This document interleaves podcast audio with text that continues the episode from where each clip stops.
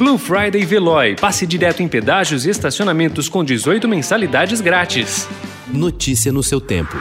Política. Lamento os mortos, lamento. Todos nós vamos morrer um dia. Aqui todo mundo vai morrer. Não adianta fugir disso, fugir da realidade. Tem que deixar de ser um país de maricas.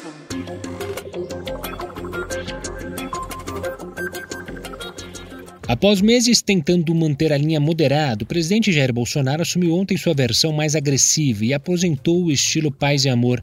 Sob pressão, Bolsonaro partiu para o ataque em várias direções. Ao se referir à pandemia de Covid-19, o presidente disse que o Brasil precisa deixar de ser um país de maricas. O tom de confronto continuou e, diante da ameaça do presidente eleito dos Estados Unidos, Joe Biden, de aplicar sanções econômicas ao Brasil caso não haja atuação para combater o desmatamento e as queimadas da Amazônia, Bolsonaro falou na necessidade de pólvora para a resolução de conflitos.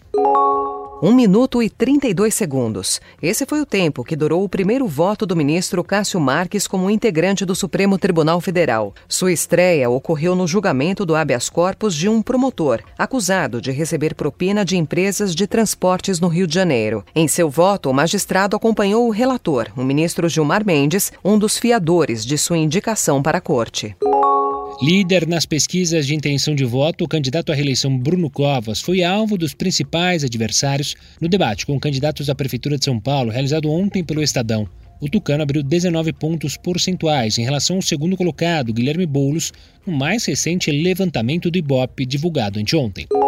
Durante o debate do Estadão ontem, candidatos à Prefeitura de São Paulo trabalharam para fixar suas principais propostas, algumas vezes às custas de repetições, e até lançaram promessas de última hora. No decorrer do programa de 1 hora e 50, Celso Russomano, do Republicanos, falou do Vale Creche, um auxílio financeiro para mães carentes, em quatro oportunidades. O prefeito Bruno Covas, do PSDB, propôs mudar a forma como os entregadores de aplicativos são remunerados, o que não consta em seu plano de governo governo. O juiz Marco Antônio Martim Vargas, da primeira zona eleitoral de São Paulo, proibiu a divulgação de uma pesquisa de intenção de voto do Datafolha na corrida eleitoral pela Prefeitura da capital paulista. A decisão liminar atende a pedido da coligação do candidato Celso Russumano. O Instituto considerou a decisão censura e ataque ao direito do eleitor de se informar e vai recorrer. A Associação Nacional de Jornais protestou contra a decisão e disse esperar que ela seja rapidamente revogada. Notícia no seu tempo. Aproveite a Blue Friday Veloy e passe direto em pedágios e estacionamentos com 18 mensalidades grátis. Corre que é por tempo limitado. Garanta o seu adesivo em veloy.com.br barra Blue Friday. Veloy. Piscou, passou.